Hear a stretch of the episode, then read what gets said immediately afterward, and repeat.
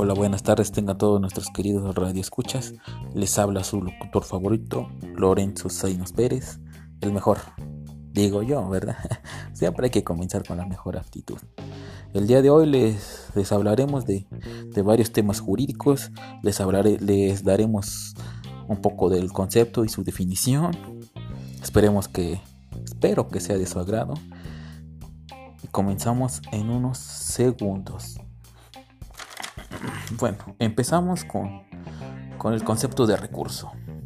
El recurso es un medio de impugnación contra resoluciones judiciales que hayan sido tomadas sobre un proceso determinado.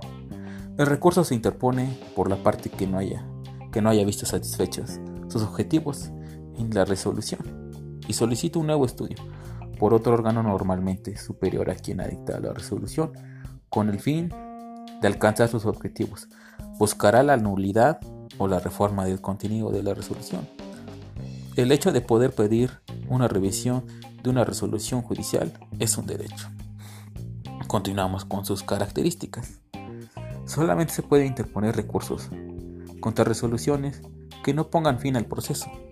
Los recursos deben realizarse en tiempo y forma, establecidos por la ley, normalmente por escrito, con un plazo determinado y con fundamentación. Si no se cumplen con los requisitos, muy importante, no se puede poner y no se puede interponer recurso alguno. Eso que sí que quede muy, muy, muy claro. Mientras se analiza la resolución final, los efectos de la resolución quedan suspendidos, o sea, no, no tiene ningún efecto. Vamos con los tipos, tipos de recursos. El recurso de revisión es un medio de impugnación que tiene las partes para las sentencias dictadas en audiencia. El recurso de queja será por escrito y con un órgano jurisdiccional que conozca el juicio de amparo. El recurso de queja procede en un amparo directo.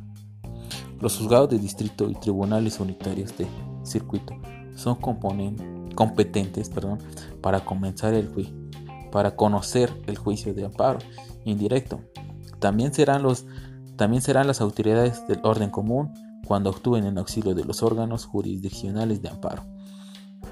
Los tribunales colegiados de circuito son competentes para conocer el juicio de amparo directo, el acto reclamado y en su caso la, especialización por materia. Vamos por el, recurso de reclamación.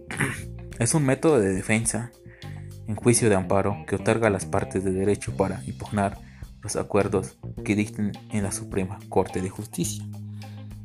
El recurso de inconformidad podrá ser presentado por el quejoso, en su caso por el tercero interesado será presentado por escrito y en un plazo de 15 días.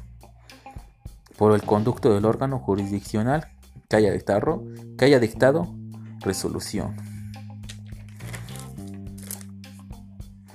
También les hablaremos un poco de, la improcedencia. La improcedencia, al tratarse de un requisito de fondo, no puede corregirse un ejemplo si lo que solicitamos es imposible, si no hay congruencia entre los hechos y la petición o no hay interés legítimo de quien demanda. Debe declararse judicialmente por acto fundado, o sea, explicando las causas de su improcedencia. En, a grandes rasgos le daremos una definición exacta, ¿no? improcedente, cuando no contiene los requisitos que dicta la ley para poder admitirla. Cuando falten los requisitos de forma, se declarará inadmisible. En esta situación se dará un plazo para que corrija su error de ser posible.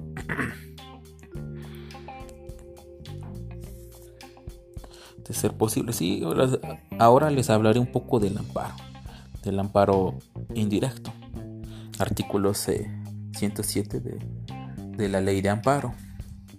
El, el amparo indirecto procede contra normas generales que por su sola entrada en vigor o con motivo de, del primer acto de su aplicación causen perjuicio al quejoso.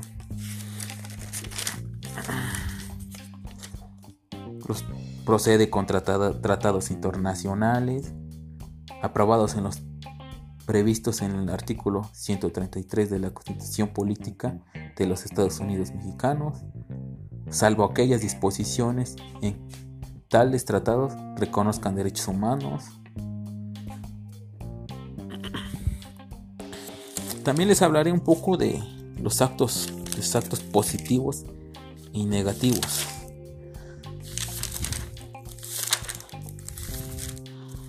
Actos positivos y negativos. Es muy interesante este, este tema, es, variado, no nos tomaría más de una hora para hablar es, de estos temas, es muy extenso y, son muy interesantes, pero también hay que analizarlos de fondo, no, no solamente es leerlos por leer, ¿verdad? No sé, hay que estudiarlos en su en su completa definición y, sacar nuestras propias conclusiones. Porque esa es la mejor forma de, aprender. Sí, ese es. Bueno, ya aquí estamos con. Comenzamos con los actos positivos. Los actos positivos es, básicamente pues, es la improcedencia del amparo se traduce en la actualización de alguna circunstancia de hecho o derecho que impide que, se resuelva el fondo de la cuestión controvertida en el juicio. Los, este, los actos positivos son materialización o ejecución por parte de la autoridad. Ejemplos. Estos ejemplos son muy importantes. Arresto, embargo, multa, emplazamiento o remate. Los negativos son la abstención, omisión, dejar de hacer. es, muy, muy interesante, muy amplio el tema.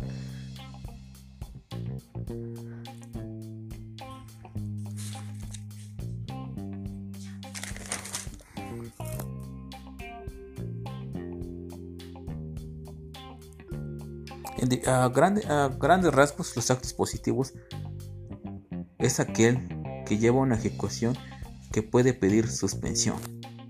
Muchas gracias y que tengan muy buena tarde. Espero que haya sido de los temas en los que estuvimos hablando unos pequeños minutos. Muchas gracias por su atención.